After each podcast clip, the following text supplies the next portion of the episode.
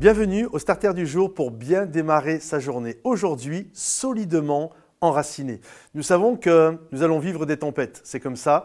Euh, nous le voyons au travers de toute la parole de Dieu. Euh, tout le monde l'a vécu, que ce soit Abraham, euh, Isaac, Jacob, que ce soit l'apôtre Paul, que ce soit Jésus. Bref, tous les grands personnages de la parole de Dieu ont vécu des temps euh, plus ou moins compliqués et parfois même extrêmement compliqués.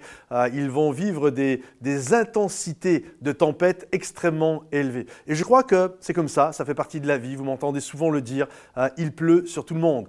il ne pleut pas juste...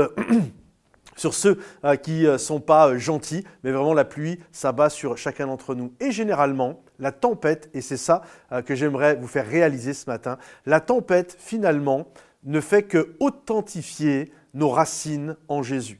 Euh, la différence entre un arbre qui tombe après une tempête et un arbre qui tient debout alors qu'il a subi la même tempête, en règle générale, il peut y avoir d'autres facteurs, mais généralement, euh, ce sont la profondeur de ses racines. Plus un arbre a des racines profondes, plus la tempête, lorsqu'elle souffle, elle ne peut pas le faire coucher. Tout peut bouger autour d'elle, les branches peuvent bouger, mais l'arbre, le tronc, est tellement bien enraciné que finalement, la tempête ne peut pas avoir raison de l'arbre. Par contre, un arbre qui a des très petites euh, racines, dès que la tempête va se lever, l'arbre va être emporté. Et je crois qu'il en est exactement pareil pour nos vies. Plus nous sommes enracinés en Jésus, plus nous développons des racines, alors plus la tempête peut se lever, et même si on la vit, la tempête, mais finalement, nous ne serons pas emportés. Nous serons comme l'apôtre Paul, qui va vivre parfois des naufrages dans sa vie, mais il sera toujours enraciné en Jésus. On pourra être comme Abraham, on pourra être comme le prophète Jérémie, qui a été jeté au fond d'une citerne, peu importe, ils sont restés enracinés. Et j'aimerais aujourd'hui vous encourager. Comment résister aux tempêtes de la vie en étant bien enraciné? Plus je suis enraciné, et plus je suis fort.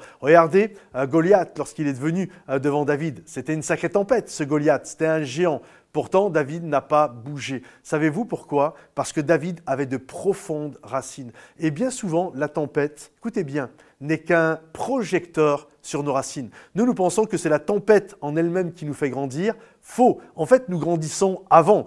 Et pendant la tempête, la tempête ne fait que mettre un éclairage sur si on a des racines ou pas. Si on n'a pas de racines, on tombe. Si on a des racines, on reste enraciné, on reste fort. Donc la tempête n'est qu'un révélateur qui est là pour authentifier la qualité de nos racines. C'est pourquoi, mes amis, soyez solidement enracinés en Jésus. Que Dieu vous bénisse. Si ce message vous a parlé, pensez à le commenter, le liker, le partager et je vous dis à bientôt. Bye bye.